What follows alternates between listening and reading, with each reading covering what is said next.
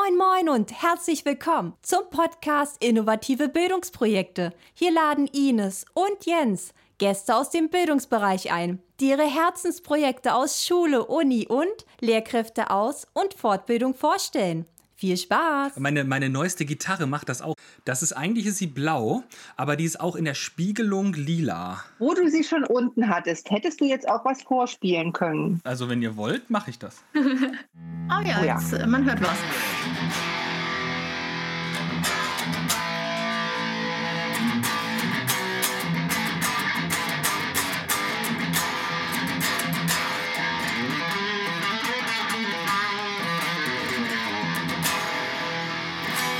Bravo! Willkommen zum Podcast. zum Podcast Innovative Bildungsprojekte. Genau, das war doch mal ein fulminanter Auftakt, lieber Jens. Ein lauter auf jeden Fall. Ein lauter auf alle Fälle, genau. Jetzt wollte ich gerade den Jens vorstellen. Jetzt ist er wieder da, genau. Hallo Jens. Hi, na, wie geht's? Genau, und Jens und ich haben uns heute Julia eingeladen. Hallo Julia. Hi. Genau, und es soll heute um ähm, den, ja, ich sag's ruhig so, wie es da steht, mit dem Hashtag Montecamp gehen. Um Bildung äh, in einer Montessori-Schule und ähm, das dazugehörige Barcamp, ähm, was sozusagen Julia an ihrer Schule erfunden und initiiert hat. Und damit übergebe ich an Jens an die erste Frage. Äh, ja, Montecamp. Das kommt ja von Montessori. Und ich stelle mich jetzt mal absichtlich doof und frage, kannst du eigentlich deinen Namen tanzen? Äh, eine klassische Frage, die, der ich immer mal wieder konfrontiert werde, aber äh, ich muss dich enttäuschen, ich habe keine Eurythmie studiert, denn äh, das ist ein Teil der Montessori, äh, nicht der Montessori-Pädagogik, sondern der Waldorf-Pädagogik oder auch Rudolf Steiner-Pädagogik. Und äh, wir sind keine, also wir sind schon eher sehr wissenschaftsnah. Also Maria Montessori war ja selber ähm, Mathematikerin und Ärztin und ähm, die Waldorfpädagogik ist ja dann manchmal doch eher in der esoterischen Schiene anzufinden. Das heißt, gerade jetzt äh, bin ich froh, ähm, Teil der Montessori-Bewegung sozusagen zu sein. Kannst du dir für die Zukunft vorstellen, noch zu lernen, wie man den Namen tanzt? Nein. Ich bin auch ehrlich gesagt zu sehr Körperclown.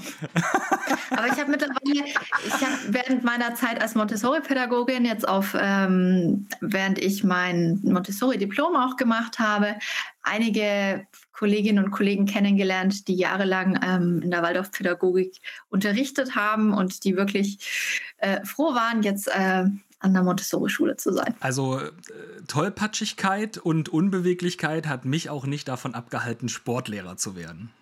Oh, ich glaube, das würde. Uh, also der einzige Sport, den ich gut kann, ist Schwimmen und Bouldern. Äh, alles andere mm, nicht so. Bouldern ist aber auch schon nicht gerade anspruchslos. Wenn wir schon bei Tollpatschigkeit und was, was war es noch? Ich weiß gar nicht mehr. Äh, sind, also Körper, Körperklauen sind. Ähm, ist dir irgendwas Peinliches mal in Videokonferenzen passiert? Ich meine, äh, da hat man ja auch als Lehrer ähm, den Bildschirm an von, was weiß ich, alles kippt um oder, oder äh, sowas oder du fällst vom Stuhl oder das fällt mir jetzt bei, bei solchen Sachen ein. Ist das sowas, sowas mal passiert oder irgendwas naja, anderes? Also nicht mir direkt, aber äh, mein Hund hat neben mir geschlafen und hat sehr laut gepupst. Okay. Ich weiß nicht, worüber ich jetzt lachen soll. Darüber, wie ich mir vorstelle, wie dein Hund gepupst hat. Oder darüber, wie ich mir vorstelle, wie Ines vom Stuhl gefallen ist. Okay, na gut. Ähm, solange wie ich jetzt nicht das knacksende Geräusch eines äh, auf- und abfahrenden Schreibtisches mache, ich erinnere mich noch an eine Folge, da hatten wir auch solche ähnliche Geräuschkulisse. Ja. Aber okay, äh, wollen wir jetzt mal zum, zum etwas ernsteren Teil kommen. Vielleicht können wir erst mal ganz, ganz kurz damit einsteigen, wer du überhaupt bist, wo du herkommst und ähm, dann vielleicht auch so den Bogen kriegen, wie du zu, ähm, ja, zur Montessori-Pädagogik überhaupt gekommen bist, Julia. Vielleicht kannst du da mal ein paar Worte zu dir sagen.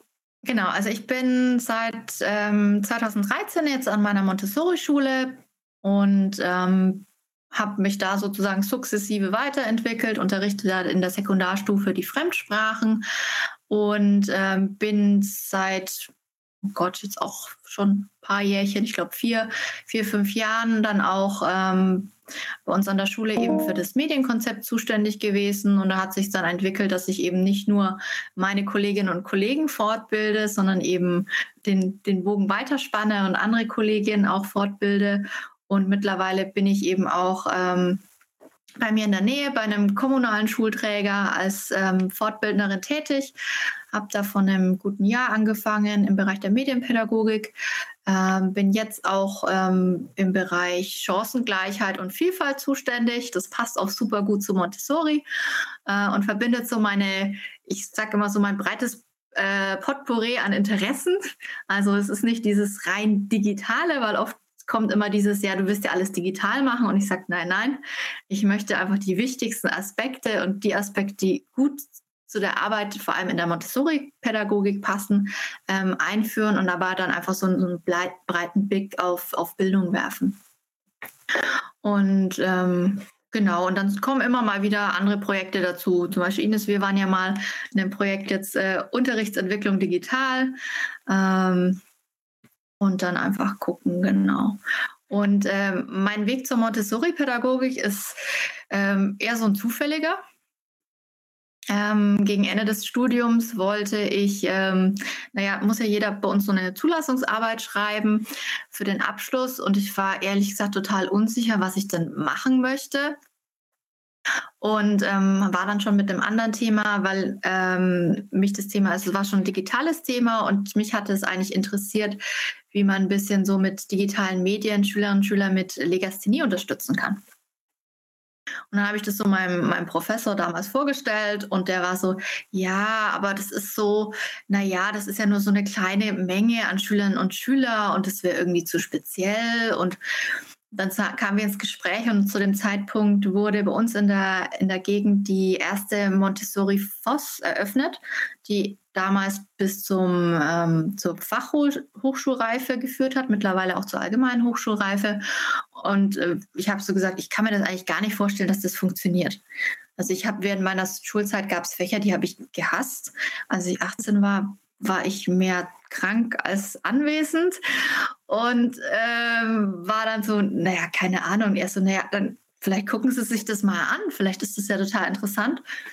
Und äh, dann kam so der Titel Fremdsprachen lernen und lernen in der Montessori-Pädagogik ähm, als Zulassungsthema. Und dann hatte ich eine Schule gesucht, die eben ein bisschen so Forschung ermöglicht, weil ich äh, den Fokus auf die ähm, Ausspracheschulung legen wollte weil für mich klar war, naja, okay, individuelles Arbeiten, die arbeiten in ihrem eigenen Tempo. Das heißt, ja, jeder lernt für sich und wo bleibt dann dieser Input an, an Sprache, wo sprechen die? Und habe dann eben bei mir in der Region eine, eine Schule gesucht, die sagt, ja, okay, du kannst bei uns forschen. War natürlich nicht so einfach. Ich glaube, ich habe äh, bis München und hoch Richtung Würzburg, also eigentlich ganz Bayern Schulen angeschrieben und die meisten haben eigentlich Nein gesagt. Weil, nee, also Forschung und überhaupt, also keiner wollte sich reingucken lassen. Und äh, über eine Freundin kam dann der Kontakt zu meiner jetzigen Schule zustande. Äh, mein Glück war in Anführungszeichen, über die Weihnachtsferien ist die Lehrkraft ausgefallen und sie haben jemanden gesucht, der Englisch unterrichten kann. Also habe ich da angefangen, Englisch zu unterrichten äh, in einer chaotischen siebten, achten Klasse und habe nebenbei meine Zulassungsarbeit geschrieben. Ich bin eines Besseren belehrt worden, sozusagen, was meine Skepsis angeht, was Montessori betrifft und äh, bin seitdem da geblieben. Ich glaube, das spricht dafür. Sucht und gefunden. total. Ich finde es gerade total ich finde das total spannend, weil du einerseits erzählt hast, Montessori-Pädagogik so wissenschaftsnah und nicht so esoterisch und auf der anderen Seite trotzdem die gleichen Probleme wie in anderen Schulen auch, sich nicht so sehr in die Karten gucken lassen und nee, lieber bei uns keine wissenschaftliche Arbeit schreiben. Das heißt, es sind immer noch Schulen offensichtlich. Aber für mich ist noch trotzdem noch nicht so ganz klar geworden, was ist jetzt das Bezeichnende für, für Montessori? Was unterscheidet das von anderen Schulen? Warum hat das einen eigenen Namen überhaupt? Warum heißt es nicht einfach nur Schule? Sollten nicht alle Schulen wissenschaftsnah sein? Was ist das Besondere? Na, das Besondere ist einerseits die, die Sicht auf das Kindes, auf das Kind. Also man geht davon aus, dass das Kind ist sozusagen, Montessori sagt, der Baumeister seines Selbst. Und wir Lehrkräfte sind sozusagen die Wegbegleiter und unterstützen das Kind bei seiner persönlichen Entwicklung. Und ähm, man sagt einfach, dass, dass ich als Lehrkraft bin ich sozusagen the sage on the stage. Ich stehe nicht im Mittelpunkt, sondern ich bin immer an der Seite, begleite, beobachte und schaffe aber die, die Umgebung, also die Lernumgebung, den Lernraum entsprechend der Bedürfnisse der einzelnen Schülerinnen und Schüler. Das bedeutet, meine Aufgabe ist eher so, den, den Raum schaffen und gucken, dass alles funktioniert. Klar gibt es Situationen, da muss ich intervenieren, aber ich kann auch viele Freiräume einfach geben. Und ich habe eben nicht diesen 45 oder eineinhalb Stunden Takt, sondern ich kann den Schülern mehr Zeit geben, um Themen anzufangen und reinzuarbeiten. Und ähm, habe so eine, eine, ganz andere Lernbegleitung, was man jetzt eigentlich möchte in der, in der Kultur der Digitalität, dass ich als Lehrkraft nicht mehr die bin, die vorne tanzt, sondern ich bin diejenige, die, die im Hintergrund ist. Und ähm, da hätten wir das Tanzen wieder. Genau. Ähm, und was natürlich von den, von den Inhalten her das bekannteste bei Montessori ist, sind die kosmischen Erzählungen. Maria Montessori hat versucht, wissenschaftliche Inhalte in so eine Art Storytelling zu packen und das aber auch mit anschaulichem Material ähm, zusammengebracht, um so abstrakte Dinge den Schülerinnen und Schülern viel besser zu erklären. Also es gibt so verschiedene Erzählungen vom Kommen und Gehen des Menschen, der große Fluss, da geht es beispielsweise um, um das Blut und die Organe, um dann einfach den Schülerinnen und Schülern die Sachen angreifbar, also anfassbarer und äh, erklärbarer zu machen. Und es gibt eben halt immer diesen Blick aufs große Ganze. Das heißt, es wird nicht nur so, eine kleine Sequenz genommen, sondern es wird den Schülerinnen und Schülern immer das ganze Bild vermittelt. Und sie haben dann meistens die Freiheit, sich Aspekte für sich rauszusuchen, diese dann in selbstständiger Arbeit sich erarbeiten, nachforschen, eigene Fragen stellen und dann auch am Schluss ihre Ergebnisse präsentieren. Also bei uns halten die Schülerinnen und Schüler ab der ersten Jahrgangsstufe äh, Präsentationen und präsentieren ihre Arbeiten und diskutieren auch darüber. Das finde ich auch immer total spannend, wenn wir vor Corona regelmäßig ähm, externe Expertinnen und Experten zu verschiedenen Themen in der Schule hatten. Und die waren immer total erstaunt, was für Fragen sie. Und da ist sie weg. Schön war's. Aber das fand ich jetzt spannend. Ich äh, wird sich sicherlich noch mal einwählen. Es war super spannend. Hätte sie nicht rausfliegen können, wenn ich irgendwas sage. Das ist immer so langweilig. Und dann, ich dachte, ich klebe an den Lippen und plötzlich ist sie weg. Aber da würde ich auf alle Fälle nochmal nachfragen, weil es ist ja genau das, was immer wieder gefordert wird.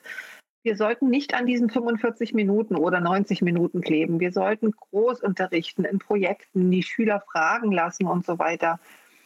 Bin und ich jetzt wieder jetzt da? Julia ist wieder da. Das war echt komisch. Vor allem, ich habe euch noch gehört, dass ihr gesagt habt, jetzt ist sie weg. Und ich dachte hä, ich bin noch nicht weg, ich bin noch da. Und dann hat es Liebe Zuhörer, ihr seid live dabei. genau so ist es. Aber Julia, dann kann ich dir ja vielleicht nochmal die Frage stellen, weil du gerade gesagt hast, eigentlich alles das, was jetzt so auf dem Plan steht, ähm, der äh, Lehrer nicht mehr als der Frontale vorne, sondern als der, wir haben alle möglichen Begriffe von Lernbegleiter bis, bis äh, ich weiß nicht was, Coach und was es da nicht noch alles für Varianten gibt. Das Aufbrechen der Stundeneinheiten, 45 oder 90 Minuten, ist ja jetzt völlig egal das Unterrichten eigentlich im Sinne von ähm, projektbasiertem Lernen, aber nicht, dass der Lehrer das Projekt ähm, vorgibt, sondern dass die Schüler sich die Fragestellung, die Methode, den Weg und so weiter aussuchen. All das ist ja dann eigentlich nichts Neues, sondern beruht, beruht ja ähm, auf, auf diesen Thesen, die es ja schon ganz, ganz lange gibt und auf diesem Konzept. Ähm, wenn ich jetzt aber aus diesem klassischen Schulkontext komme, und wenig Ahnung habe, wie muss ich mir denn da so einen ganz normalen Montessori-Tag vorstellen, wenn ihr keine 45 oder 90 Minuten Stunden habt und wenn ihr das so aufbrecht? Wie organisiert ihr euch da? Also das wird mich echt interessieren. Okay, ähm, ich nehme euch jetzt einfach mit, wenn ich in, ins Schulhaus reingehe, ist mein erster Weg genau. erstmal ins Lehrerzimmer. Äh, da wechsle ich nämlich in Hausschuhe. Ah, cool. Äh, das heißt, äh, wir haben sozusagen, klar, wir haben so, so Straßenschuhbereiche noch, aber eigentlich ist in den ganzen Klassenraumbereichen ist äh, Hausschuh. Policy, ähm, auch wenn es dann vor allem in der Pubertät mal gerne wieder diskutiert wird, weil das ja irgendwie total uncool ist, in Hausschuhen äh, rumzulaufen, ist es von uns ein, ein, wichtiger Bestandteil, um den Schülerinnen und Schülern zu zeigen, hey, ihr seid hier zu Hause und ähm, entsprechend äh, leben wir in diesem Raum und kümmern uns auch um diesen Raum. Äh, klappt mal mehr, mal weniger, aber okay. Ähm, und wir fangen beispielsweise um 8.15 Uhr an und das ist aber meistens, je nachdem, manchmal haben wir, haben wir morgens Fachunterricht, vor allem in der Sekundarstufe, wenn es Richtung Prüfungen geht, brauchen wir auch Fach, Fachlehrkräfte, die eben eine, eine, große Expertise haben. Aber normalerweise starten wir dann mit ähm, Klassenleitungsstunden. Da ist die Klassleitung dabei und die pädagogische Fachkraft. Und ähm, dann ist es meistens ein fließender Übergang von so einer Viertelstunde bis 8.30 Uhr. Ähm, die Kinder können aber auch schon ab 8 im Klassenzimmer sein. Also spätestens um 8 ist auch eine Lehrkraft in der Klasse. Das heißt, die können zwischen 8 und 8.15 Uhr ist ankommen und dann schreiben die Schülerinnen und Schüler meist morgens ihr Studienbuch und planen so ihren Tag. Und je nach Klassenstufe wird dann in einem Kreis begonnen oder es gibt ein kurzes Gespräch. Ähm, und dann wird auch von den Lehrkräften kommuniziert, ja, gibt es irgendwie eine Präsentation. Bei den größeren sprechen wir meistens von Inputs, bei den kleineren von einer, von einer Präsentation. Ähm, und dann wissen die Schüler Bescheid, okay, es gibt eine Präsentation im Bereich Englisch beispielsweise oder Mathematik. Und dann können sie sich das einplanen und können dann überlegen, ah, welche Aufgaben habe ich denn noch? Oder gucke ich jetzt mal rum, vor allem bei der in der Primarstufe, also wenn man mal ein Primarstufenklassenzimmer gesehen hat, das ist ja äh, voll mit sehr ansprechenden Materialien, genau auf Augenhöhe der Schülerinnen und Schüler. Das heißt, die können da selbstständig hingehen, sich die Sachen rausnehmen. Meist ähm, können die das auch, auch selber verwenden oder lassen sich das von den von Mitschülern, die älter sind, erklären. Denn bei uns sind ja die, die Jahrgangsstufen immer gemischt. Also wir haben 1 bis 4, 5, 6, 7, 8 und 9, 10. Ähm, und dann starten wir in den Tag. Und dann kann es eben sein, dass ähm, die erste Arbeitsphase geht bis 9.45 Uhr, dann ist normalerweise Frühstückspause, ähm, die die meisten Schüler auch immer gerne annehmen. ähm, und in der Zeit können, wenn es äh, dann je nach Hygienekonzept möglich ist, können die Schüler sich dann auch relativ frei bewegen. Die können die Flure von den Klassenzimmern nutzen, können in Nebenräume gehen zum Arbeiten können entsprechend Gruppen bilden, wie sie es möchten. Ähm, und dann kommt man eben zur, zur, Frühstückspause zusammen. Wir haben eine relativ große, lange Pause. Das heißt, um, um 10 Uhr gehen dann wirklich auch alle Schüler raus. 10 bis 10.30 Uhr müssen alle frische Luft schnappen. Ähm, und dann fängt sozusagen der nächste Block an. Und dann haben wir so eine so eine variable Pause, die je nach Klasse entsprechend dann gesetzt wird. Das sind mal so zehn Minuten, die kleineren gehen dann eher mal raus. Das ist aber dann nicht unbedingt eine, eine feste Zeit, ähm, sondern das wird dann immer gewählt von den Klassen. Und bei uns hatte, ist der Vorteil, dass die Primarstufenklassen haben einen Innenhof. Und äh, wenn da ein Schüler oder eine Schülerin Bewegungsdrang hat, dann geht da die Tür auf und dann können die da auch mal rausrennen und rausflitzen und sind trotzdem im, im Blickfeld von der Lehrkraft. Wir haben immer mittlerweile Ganztagsklassen. Ab der siebten Jahrgangsstufe sind die Schülerinnen und Schüler alle von, von Montag bis Donnerstag bis 15.30 Uhr da. Das heißt, sie haben auch lange Arbeitsphasen in der Schule. Und das sind auch immer feste SOL-Zeiten, heißt es bei uns, selbst organisierte Lernzeiten eingeplant, die wirklich die Schülerinnen und Schüler für sich einplanen können, welche Themen sie da bearbeiten wollen. In der Vorbereitung hast du auf die Frage, was bewegt dich inhaltlich gesagt, die Jugendlichen und Kinder sollen mit ihren Bedürfnissen im Zentrum stehen, wir brauchen eine veränderte Haltung der Lehrkräfte, offene Lernräume, individualisiertes Lernmaterial und keine Noten. Gebt ihr denn Noten? Und wenn ihr Noten gebt oder keine Noten gebt, gibt es Zeugnisse? Seid ihr Privatschulen? Gibt es dann gleichwertige Bildungsabschlüsse, Abitur? Kann ich an der Montessori-Schule ein Abitur machen? Das sind ja jetzt diese ganzen Fragen, die daraus auch entstehen aus dieser veränderten Pädagogik. Genau, also bei uns ist es so, dass wir, also wir sind bis zur zehnten Jahrgangsstufe und bis dahin gibt es keine, es gibt keine Ziffernoten. Bei uns bekommen die Schülerinnen und Schüler zum Halbjahr, bei der Mont also Maria Montessori hat es das Brief, den Brief an das Kind genannt. Bei uns sind, wir nennen das mittlerweile Lernentwicklungsgespräche. Die ähm, bereiten zum Halbjahr die Kinder bereiten die sozusagen teils selbstständig vor, werden dann natürlich von der Pädagogin oder von Pädagogen dabei begleitet. Und dann gibt es ein Gespräch mit den Eltern zusammen und da trägt auch größtenteils das Kind einfach vor, womit es sich das letzte halbe Jahr beschäftigt hat, wie zufrieden es sich ist, was es für das nächste halbe Jahr vorgenommen hat. Ähm, genau. Und am Ende des Schuljahres gibt es bei uns die ITZEL. Das sind die Informationen zum Entwicklungs- und Lernstand des Kindes, ein bisschen komplizierter.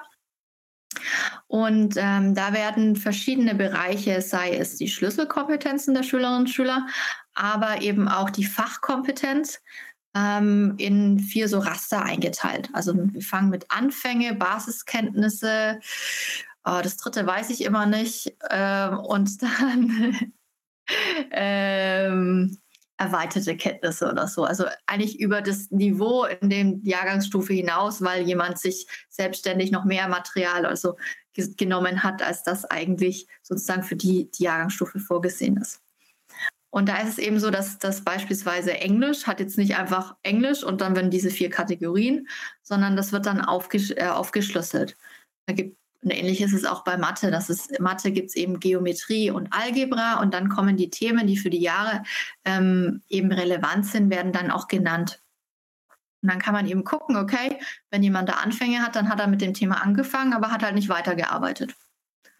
Ähm, und wir bekommen vor allem bei unseren Schülern und Schülern, die sich für, für Ausbildungsplätze bewerben, ähm, sehr positive Rückmeldungen auf die Schlüsselkompetenzen, die wir bei den Schülerinnen und Schülern dann entsprechend ähm, damit auch äh, be bewerten oder einfach in diese Kategorien einordnen und einfach sagen, hey, es ist zum Beispiel jemand, der ist zuverlässig. Ist er immer zuverlässig oder häufig oder naja, abwechselnd oder sieht er, sieht er Arbeit und nimmt die sich selbstständig, ähm, hält er sich an Absprachen und ähm, da wird uns immer rückgemeldet, dass es sehr hilfreich ist, weil sie das Kind dann ganz anders einschätzen können. Es ist zwar wirklich, das Ding hat im Endeffekt teilweise 28 Seiten. Es ist wirklich ein Monstrum. Ähm, aber es ist natürlich gerade, wir, wenn wir von Inklusion sprechen, wir haben immer einen Teil von Kindern, die sozusagen dieses Label Inklusionskind haben, wo wir nicht sagen können, schaffen die am Ende des, der Schullaufbahn einen staatlichen Abschluss. Und für die ist es natürlich total toll, weil bei uns ab der fünften Jahrgangsstufe die Schüler in Praktikas gehen.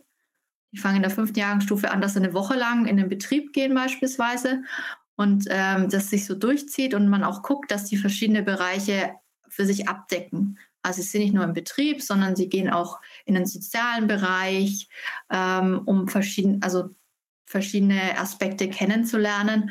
Und so hilft es natürlich dann später auch in den Beruf. Und ähm, das Thema Abschlüsse. Unsere Schüler gehen an die mit uns kooperierende Mittelschule für ein, für ein Quali, also den Abschluss nach der 9. oder den MSA nach der 10. Und wenn die dann entsprechend nach der 9. Jahrgangsstufe, den, äh, nach der 10. Jahrgangsstufe den Schnitt haben, können sie bei uns in der nächstgrößeren Stadt an eine Montessori Voss gehen. Sie haben aber dann auch die Möglichkeit, an eine, ein staatliches Gymnasium beispielsweise zu gehen, die so, so gewisse Übergangsklassen haben um da dann direkt das allgemeinbildende Abitur zu machen. An der MOS können Sie auch ähm, erst das fachgebundene Abitur machen und dann entsprechend das allgemeinbildende Abitur. Was heißt FOS und MOS? Äh, FOS ist dann die Fachoberschule und äh, MOS ist dann die Montessori-Oberschule, aber ist im Endeffekt. Ich finde das Thema unglaublich interessant und ich wollte noch eine Frage dazu stellen, weil unser, also das Problem von Noten ist ja, dass man versucht, die Leistung zumindest eines Kindes oder die Leistung, die in einem bestimmten Moment erbracht wurde, bis hin zu, es fühlt sich ja an wie den Wert eines Menschen in eine Zahl mit Nachkommastelle zu verpacken. Und das Gleiche ist ja auch, was wir ähm, bei, bei Social Media zum Beispiel sehen. Wie viele Likes, wie viele Follower hast du? Der Wert eines Menschen auf eine Zahl reduziert. Ich finde es total spannend, diese Parallele zwischen Noten und Likes auf Social Media. Und auf der einen Seite sehen wir es kritisch und auf, dem anderen, auf der anderen Seite ist der Grundpfeiler unserer Gesellschaft. Ähm, aber was da auch dahinter steckt, ist ja auch eine Frage der Effizienz. Und du hast es jetzt gesagt, du hast äh, dann 20-seitige Abschlussberichte geschrieben pro Kind. Ist das, äh, fühlst du dich dadurch außerordentlich belastet? Ist das viel mehr Arbeit, als würdest du klassische Noten geben? Oder ist das völlig in Ordnung für dich? Also ich muss ja gestehen, ich war ja dann eigentlich nie als Lehrkraft an einer staatlichen Schule. Ne? Mhm. Also ich bin ja direkt äh, vom Studium dahin gegangen. Ähm, ich kriege nur von äh, Kolleginnen, die vom staatlichen System zu uns gewechselt haben, schon die Rückmeldung, ja, also das ist schon stressig am, am Jahresende, vor allem diese, diese umfangreichen Itze. Aber sie sagen halt, während des Schuljahres ist es halt kein Vergleich, weil ähm, klar korrigieren wir von unseren Schülerinnen und Schülern Arbeiten, geben Feedback. Es ist ja total wichtig, dass wir Gespräche mit den Schülern führen, dass sie Rückmeldung bekommen, wo stehen sie gerade, wo können sie sich weiterentwickeln, was könnten die nächsten Schritte für ihre Ziele sein. Ähm, aber ich gehe nicht jeden Tag nach Hause und habe irgendwie so einen Stapel zu korrigieren.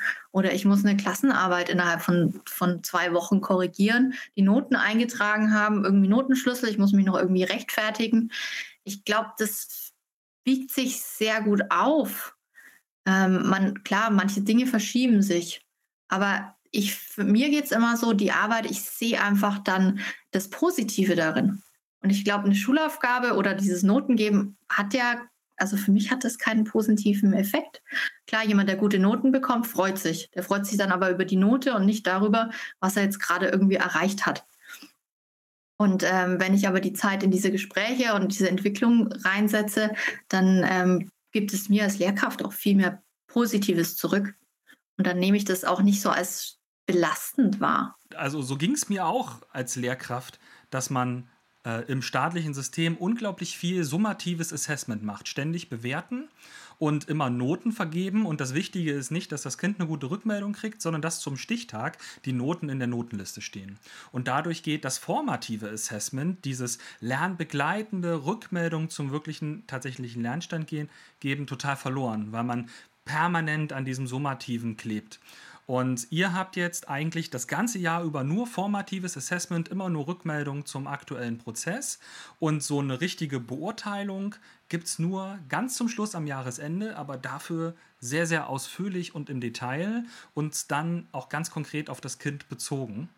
Und das klingt. Genau, das ist auch individuell. Das, das, das vergessen manche dann auch, weil sie dann denken, na ja, ich kann ja in Anführungszeichen die Kinder dann ja vergleichen. Und ich sage, nee, weil das Kind ist ja meine Referenz. Jedes einzelne Kind, wenn ich das bewerte und ich gucke, welche Fähigkeiten hat dieses Kind, welche Entwicklungen hat das Kind gemacht und dementsprechend bewerte, also in Anführungszeichen bewerte, also setze ich meine Kreuzchen und sage, in welchem Bereich bist du. Ich habe Kinder, die sind hochintelligent, aber wenn das faul war und hat eine Themeneinführung gemacht und hat nach der Hälfte aufgehört, dann sage ich, hey, für dich ist da noch weit nicht das Ende in Sicht und äh, du bist dann nicht irgendwie in dem höchsten Kompetenzbereich einzusiedeln. Wenn ich ein Kind habe, das beispielsweise in Mathe große Probleme hat und das mit viel Zeit und Muße und, und Ehrgeiz sich an dieses Level angearbeitet hat, wo ich sage, hey, wow, du hast dich jetzt echt übertroffen. Das heißt, er hat es, bekommt es von mir natürlich eine entsprechend höhere Einschätzung von den Kompetenzen. Mich, mich, treibt, mich treibt noch eine Frage rum, wenn ich jetzt höre 20-seitiger Bogen und ich habe so im Kopf, was die Schüler mit den zehn Zeilen haben äh, oder gemacht haben, die am Ende des Aufsatzes zum Beispiel standen angeguckt oder nicht angeguckt? Wie ist die Rückmeldung zu diesem zu diesem 20-seitigen Bogen. Wie, wie, wird das, wie wird das mit dem Kind, wenn Fragen sind durchgesprochen? Wie reagieren die Eltern drauf? Weil, also ja, das, im Moment wäre das mein größtes Fragezeichen. Wenn ich diese 20 Seiten höre, denke ich mir, oh Gott, da schalten doch einige dann sicherlich ab ähm, irgendwann. Genau, was ich nicht erwähnt habe, ist, dass die Schülerinnen und Schüler sich selber auch vorher einschätzen. Also die, die arbeiten selber diese Themen durch und geben ihre Einschätzung und dann gucken wir drüber und ähm, geben unsere Einschätzung und dann am Schluss bekommen sie sozusagen dann das Gemeinsame.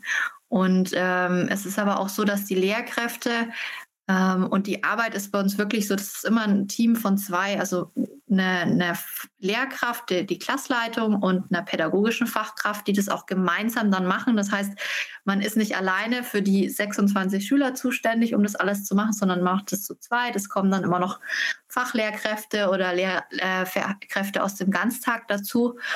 Und so schließt sich auch so, so ein komplettes Bild. Und ähm, dann wird es auch mit den Kindern durchgesprochen. Das heißt, wenn die das gemacht haben und vor allem in Bereichen, wo vielleicht eine große Differenz ist, wo wir das ganz anders sehen, suchen wir natürlich entsprechend nochmal das Gespräch. Die Eltern sind da auch sehr offen. Wenn natürlich Fragen sind, dann kommen die Fragen an die, an die Klassleitungen und dann sind wir für Gespräche natürlich bereit. Ähm, aber für die meisten ist das wirklich ein, ja, das ist das Bild, das sie auch von dem Kind über das Schuljahr haben. Denn ähm, was die Eltern von uns in regelmäßigen Abständen bekommen, sind sogenannte ähm, Studienbuchbemerkungen. Also unsere Schülerinnen und Schüler haben so ein, so ein oft wird es ja Lerntagebuch genannt, bei uns heißt Studienbuch. Und da schreiben sie selber einen, einen, Rückblick über die Woche und wir Lehrkräfte sammeln auch unsere Eindrücke von der Woche. Und die bekommen dann je nachdem alle zwei Wochen oder wöchentlich ähm, die Schülerinnen und Schüler eingeklebt. Das ist schön analog. Weil das wandert dann mit nach Hause und dann können die, Lehr äh, die Eltern auch das durchlesen und kriegen da schon immer auch so kleine Rückmeldungen, wo dann Erfolge waren, was toll gelaufen ist, wo jetzt gerade Entwicklungspotenzial ist oder vielleicht, wo es, wo es die Woche einen Konflikt gab, dass auch die Eltern so Anknüpfungspunkte haben, um ins Gespräch mit den Kindern zu kommen. Vor allem bei den Pubertieren ist es total wichtig natürlich. Die erzählen ja von sich aus nichts. Und da ist es dann mal ganz gut, dass die Eltern sagen, wir wissen so, ah, das war die Woche und ach, deswegen warst du vielleicht irgendwie nicht so. Und also da ist sehr viel Austausch da. Liebe Julia, vielen Dank für diese detaillierten Einblicke. Ich glaube, also ich hatte vorher echt schon mich durchaus mit dem Thema beschäftigt, ist auch schon ein paar Jahre her, aber ich habe heute, glaube ich, nochmal viel Neues dazu bekommen, viel über die Schulstruktur und auch wie das Lernen funktioniert in der Montessori-Schule. Und jetzt ähm, wollen wir ein bisschen umschwenken, nämlich auf die Perspektive der Lehrkräfte, Lehrkräftebildung. Und in diesem Kontext bist du ja auch tätig und machst dort das Monte Camp. Was ist das Monte Camp? Ähm, das Monte Camp ist ein äh, klassisches Barcamp, das eben bei uns an der Montessori-Schule stattfindet. Und ähm, der ist eigentlich, die Idee ist daraus entstanden, dass ich einerseits ähm, vor einigen Jahren mein ähm, Montessori-Diplom für die Sekundarstufe abgeschlossen habe. Und da gab es am, am Ende dieser waren es eineinhalb Jahre Ausbildung, die immer an Wochenenden waren, gab es so einen Markt der Möglichkeiten, weil ähm, jede jeder Teilnehmer, jede Teilnehmerin hat äh, sozusagen eine große Arbeit gemacht. Also ähnlich, was unsere Schülerinnen und Schüler nach der vierten und nach der achten Klasse machen, haben wir das auch gemacht über die Themen, die wir äh, bearbeitet haben ähm, und haben das dann unseren äh, Kolleginnen und Kollegen vorgestellt. Und ich fand es total toll, weil jeder hat halt seine Expertise mit eingebracht. Ähm, angefangen von, ich habe ein kleines Theaterstück geschrieben, wie man denn, ähm, ich glaube, es war der Satz des Pythagoras, oder, ähm, irgendwie den Schülern beibringen kann. Es war total ähm, ähm, belustigend, aber auch so ein, ah, ah, okay, für jemanden wie mich, der mit Mathe jetzt nicht so viel am Hut hat. Ähm, ähm, oder dann hatten welche schon zu, zu Themen Deutschepochen, hatten Breakout gemacht. Es war damals ja total eigentlich äh, super modern, was jetzt gefühlt in der breiten Masse auch angekommen ist. Und ich dachte mir, ist eigentlich cool. Jeder bringt so das mit, was er gerade bearbeitet hat, spricht drüber. Man hat diskutiert, sich ausgetauscht, die Idee irgendwie weiterentwickelt und äh, das dann auch mitgenommen für sich und es äh, adaptiert. Und dann war ich ein Jahr später in, in Hamburg auf der Edunautica. Das war dann mein, mein erstes Barcamp. Ich war ehrlich gesagt erschlagen von den vielen Menschen. Aber ich fand den Spirit total toll und dachte mir, das ist eigentlich, das ist Montessori. Also jeder bringt ein Thema mit und man spricht gemeinsam drüber und nicht dieses, ähm, es kommt jemand, der erzählt mir die Weisheit und ich muss nur zuhören. So laufen nämlich auch ehrlich gesagt die meisten Montessori-Fortbildungen. Und das fand ich immer so schrecklich. Also es gab dann, es gab auch ein Wochenende zur Digitalisierung. Und ich als Digitalisierungsexpertin ähm, habe dann irgendwann das Ruder übernommen, weil das einfach nicht geklappt hat und mich gelangweilt hat und ich dann auch gesagt habe, ey, sorry, also was muss ich hier mein ganzes Wochenende verbringen? Ich, herzlich willkommen zum Podcast Entschuldigung. Jens, heute klappt alles. Das äh, ist ein kleiner technischer Fehler gewesen, den ich zu entschuldigen bitte. heute nehmen wir alles mit, oder? Alles. Ja. ja. Also Julia, wenn du schon mal da bist, dann einfach Rundumschlag. Ich hatte das letztens auch mit Jan. Ne? Ich hatte Jan Vetter bei uns äh, am Fortbildungsinstitut.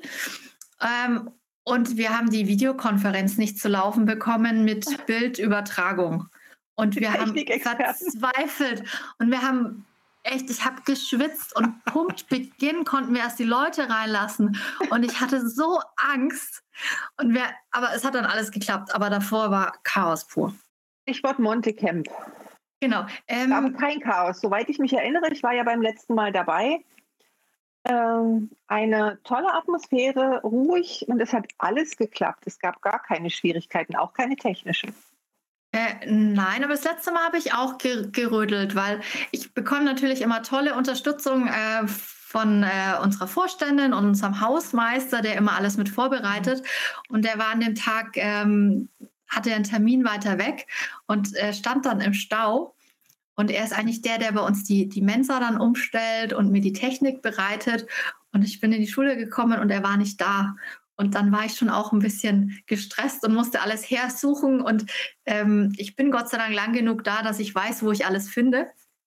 Ich weiß auch im, im letzten Eck des, des Hausmeisterraumes, wo was zu finden ist.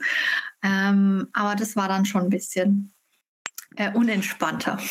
Aber das ist, die, das ist die große Parallele, die ich sehe. Wenn du nämlich sagst, ein Barcamp ist im Kern doch Montessori. Und ich glaube, das, was beides im Kern ausmacht, ist die Kontrollabgabe.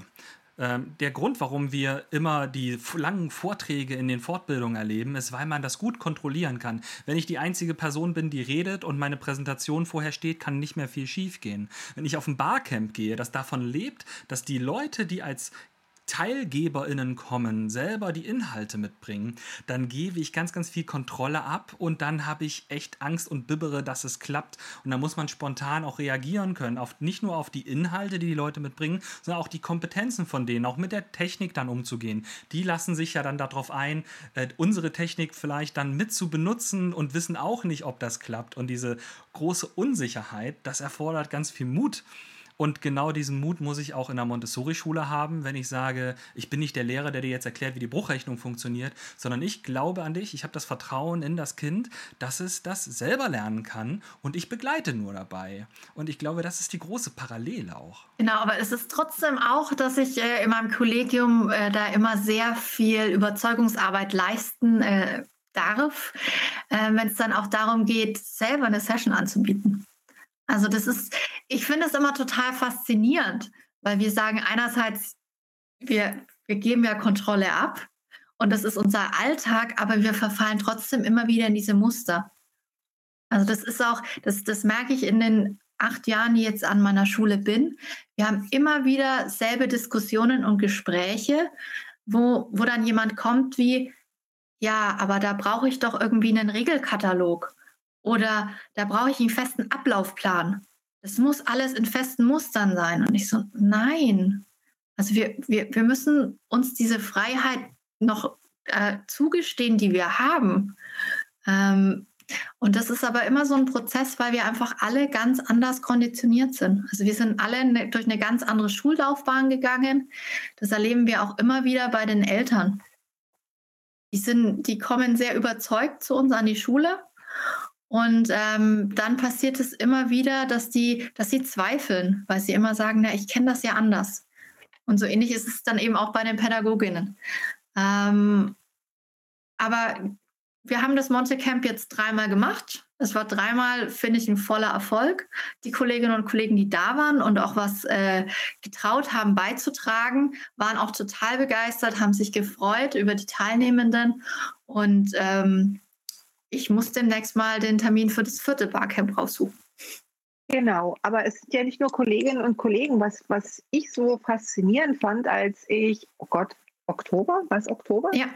Oktober bei euch war, hm, waren Eltern, es waren ähm, Lehrkräfte von anderen Schulen, glaube ich, genau. ähm, pädagogische Kräfte auch von außen. Also man hat gespürt, das ist eine Schule, die offen ist für, für andere außerschulische Angebote. Und oftmals habe ich das so auch erlebt bis jetzt, dass wenn ein Barcamp an der Schule stattgefunden hat, war das relativ eine abgeschlossene Gruppe mit ein paar Leuten, die von außen so eingeladen waren, aber auch in diesem Schulkreis waren.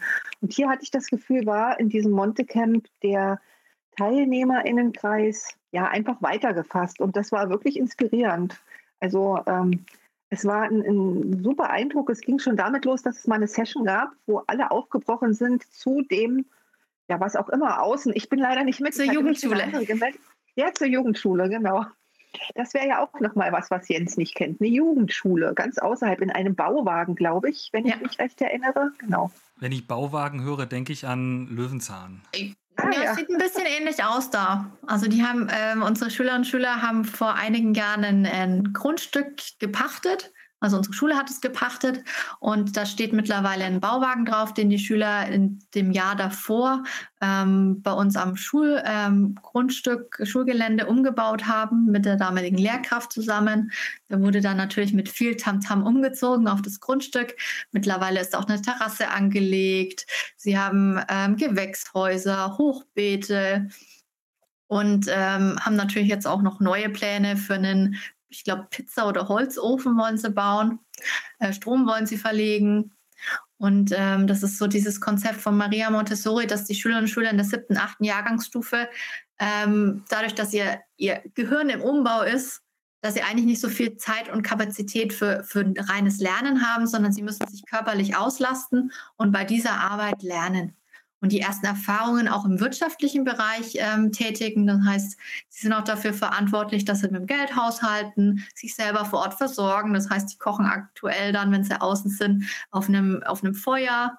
Ähm, und sich, sich da um sich selber kümmern, aber eben auch Gedanken um andere Themen machen. Und das ist natürlich sehr nah an der Natur, also immer Naturverbundenheit. Genau. Das ist aber auch die große Kritik, die sich ja das insbesondere staatliche System dann auch ganz gerne anhören darf. Ja, wozu brauche ich das denn überhaupt alles? Und in dem Moment hat man ja genau die Chance, das miteinander zu verbinden. Also das praktische Arbeiten, Erfahren, auch körperlich, etwas bauen. Deswegen gehen ja auch diese ganzen Robotergeschichten und Lego We-Do und so total durch die Decke, weil man eben nicht nur etwas auf einem Zettel mit Papier macht, sondern weil man wirklich mal sehen kann, wie das, was man sich erdacht hat, in praktische Handlung umgesetzt wird. Und das macht ja Lernen auch aus. Ja, total. Und es darf aber auch scheitern. Also wenn ich als Lehrkraft sehe, da hat jemand einen Plan, der kann nicht aufgehen, da, da gehen wir nicht dazwischen und sagen ihm, hey, das, das ist ein Schmarrn, sondern der, wir, wir begleiten das weiter und wenn Fragen sind, beantworten wir sie. Aber dann kommt das Kind eben auch an den Punkt, dass es nicht klappt mit dem Bauvorhaben beispielsweise, weil es einfach äh, nicht funktioniert. Und dann sitzt man sich zusammen danach hin und überlegt, hm, was muss man das nächste Mal ändern? Und ähm, ist auch immer interessant, die, die Schüler sind teilweise sehr skeptisch, wenn so die erste Zeit auf dem Grundstück ansteht. Und manchmal wollen sie auch nicht. Und wenn sie aber dann da sind, sind sie total begeistert. Und wenn sie in der Schule zurück sind, wollen sie eigentlich wieder zurück. Ähm, und das verbindet eben, wie du schon sagst, einfach dieses Praktische und aber eben auch die, die Theorie. Also ähm, beispielsweise gehen auch unsere Fachlehrkräfte gehen mit aufs Grundstück. Das heißt, wenn unsere äh, Expertin für, für Physik, Chemie, Biologie da ist, dann, dann wird einfach mal untersucht, ja, was wächst denn jetzt einfach alles da? Also das sind ja auch Ecken, die überhaupt noch nicht bewirtschaftet wurden. Oder wie viele Insekten haben wir und wie können wir dann den, den Insekten hier irgendwie was schaffen, damit es mehr werden? Und ähm, also das ist halt wirklich sozusagen Lernen am, am Beispiel und nicht einfach, ich mache ein Buch auf oder ich, ich werfe irgendwie eine Präsentation an, äh, an die Wand und spreche darüber. Für mich steckt auch das Thema Fehlerkultur da immer wieder ganz präsent mit drin. Und ich habe vorhin schon kurz dran gedacht, als du gesagt hast, die Eltern zweifeln immer wieder. Und ich glaube, es bietet auch Fläche, Angriffsfläche für das Zweifeln, weil man ja eben Dinge sichtbar macht. Solange wie es im Mathematikheft bleibt, merkt ja keiner, wenn da nur Blödsinn drin steht, es sei denn, man guckt intensiv rein. Wenn ich aber was baue und das bricht einfach zusammen, dann ist es doch sehr offensichtlich, dass ich Fehler gemacht habe, gerade weil ich dann auch selber dafür die Verantwortung übernehme. Und dann wird einfach sichtbar, dass auch Lernen Trial and Error ist. Und das kann natürlich auch Anhaltspunkt für Unsicherheit sein. Als Elternteil will man ja immer, dass die Kinder erfolgreich sind und dass das klappt, was die machen. Aber eigentlich ist es der Anspruch, den ich an mich selbst auch immer habe, auch der Umgang mit Fehlern. Ähm, was passiert, wenn mal, wenn ich nicht erfolgreich bin und wie gehe ich dann damit um? Wie reagiere ich darauf? Was mache ich daraus?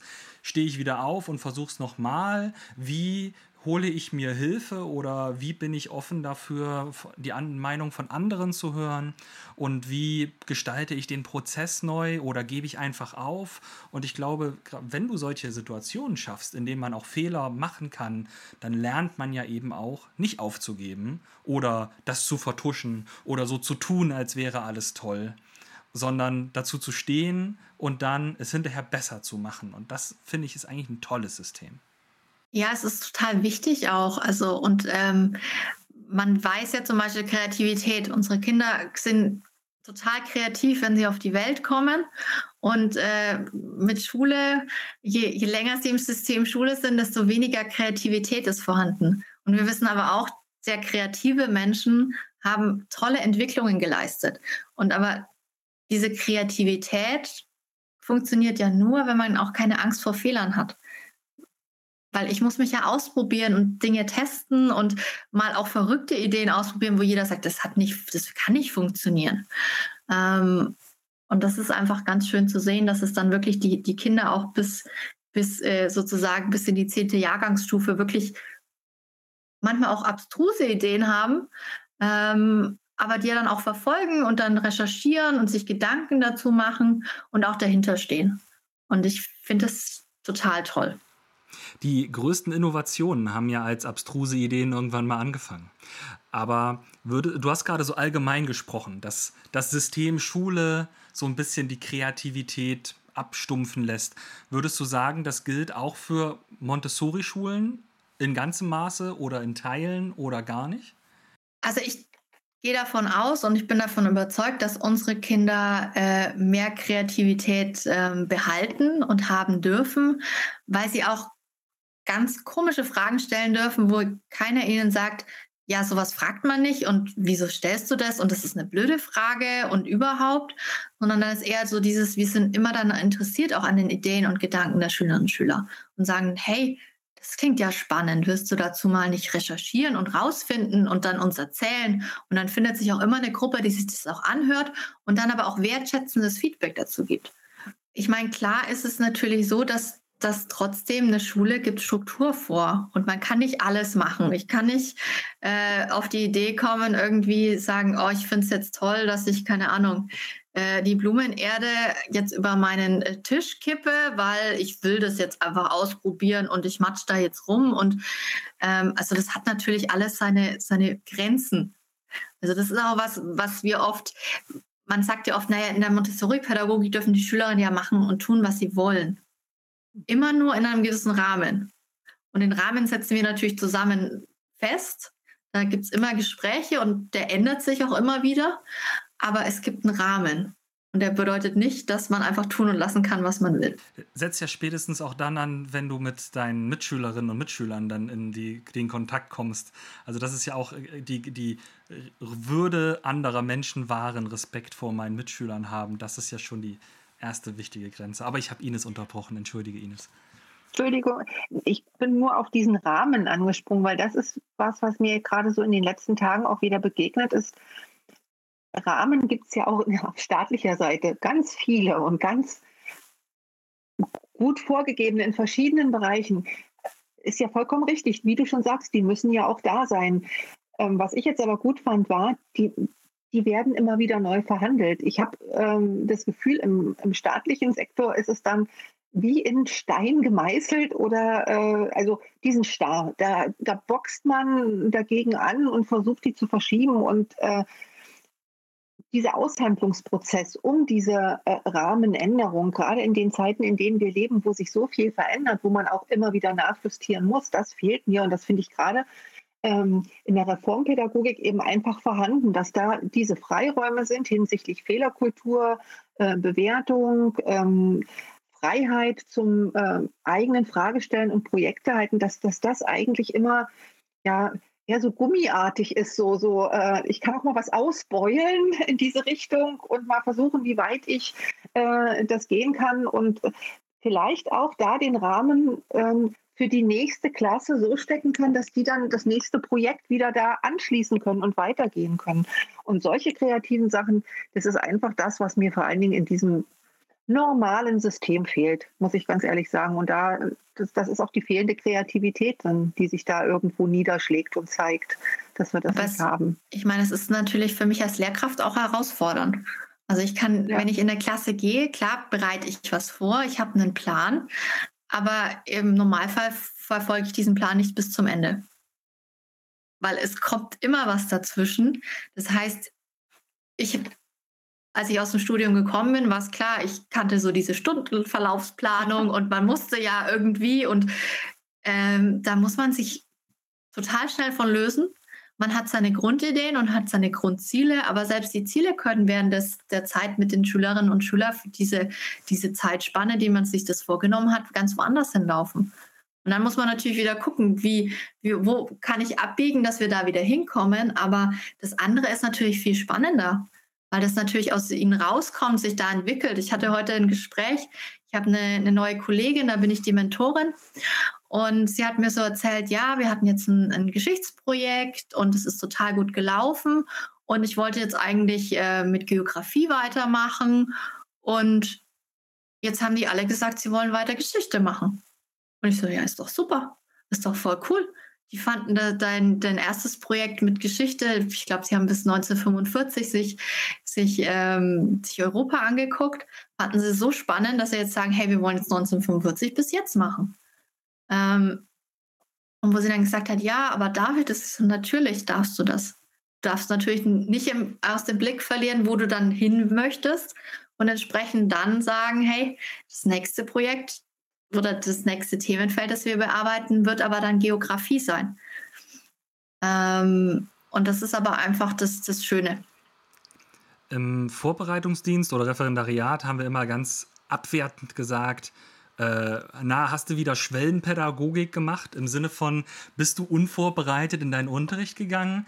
Aber im gleichen Moment hatten wir immer diese super stark durchgetakteten Stunden, auf die Minute genau geplant, wann welche Phase anfängt und zu Ende ist und haben dann so getan, als sei das lernendenzentrierter Unterricht. Während du ja eigentlich äh, dir damit jede, jede Sekunde Zeit nimmst, den Kindern mal zuzuhören. Und in, der, in diesen Stunden, wo man dann mal diese verrufene Schwellenpädagogik gemacht hat, das waren die Stunden, wo man nicht den vorgefertigten Plan hatte und tatsächlich den Unterricht an den Schülerinnen und Schülern ausgerichtet hat, weil man erstmal reingegangen ist und erstmal gehört hat, was ist gerade los bei denen, was interessiert die, was wollen die, welche Sorgen haben sie und ähm, worauf haben sie Lust. Und dann kommt man ins Gespräch. Ich glaube aber gleichzeitig, und das ist wieder so ein bisschen das Problem, im Referendariat fehlt einem vielleicht da noch die Flexibilität und die Berufserfahrung. Und heute würde ich sagen, will ich fast nur noch flexibel reagieren können auf das, was die Schülerinnen und Schüler interessiert. Natürlich habe ich dann im Kopf, welche Lernziele wollen wir erreichen und was gibt es da alles an didaktischen ähm, Maßnahmen und typische Schülerfehler auch äh, oder Fehlvorstellungen. Müsste man wahrscheinlich irgendwie positiver formulieren in der Reformpädagogik. Aber das, äh, das äh, habe ich jetzt alles im Hinterkopf und jetzt nach mehreren Jahren Berufserfahrung wäre ich vielleicht in der Lage, dann flexibel auf diese Re Situation zu reagieren. Während ich im Referendariat vielleicht noch sehr viel Sicherheit ziehe aus dieser sehr stark getakteten Stundenplanung. Definitiv, aber ich glaube, der, der Grund liegt eher daran, dass wir zumindest in meinem Studium, ich habe Gymnasiallehramt studiert, ist ja die Prämisse, du weißt alles. Du hast auf jede Frage eine Antwort, du bist der Experte. Hm. Und ich finde, gerade jetzt sind wir ja in einem Zeitalter, sorry, der Experte ist dein Handy. Mhm. Ähm, da kann ich alles nachrecherchieren und herausfinden, wenn ich die gewissen Kompetenzen habe. Und es gibt Themen, da komme ich in die Klasse und die kommen auf und ich sage, hey, ich habe jetzt auch keine Ahnung. Kommen wir schauen nach, lesen einen Artikel dazu und diskutieren darüber. Und ähm, erweitern so gemeinsam unser Wissen. Und es gibt auch Bereiche, da, da maße ich mir nicht an, dass ich die Expertin bin. Da habe ich Schüler, die das viel besser wissen oder viel besser können.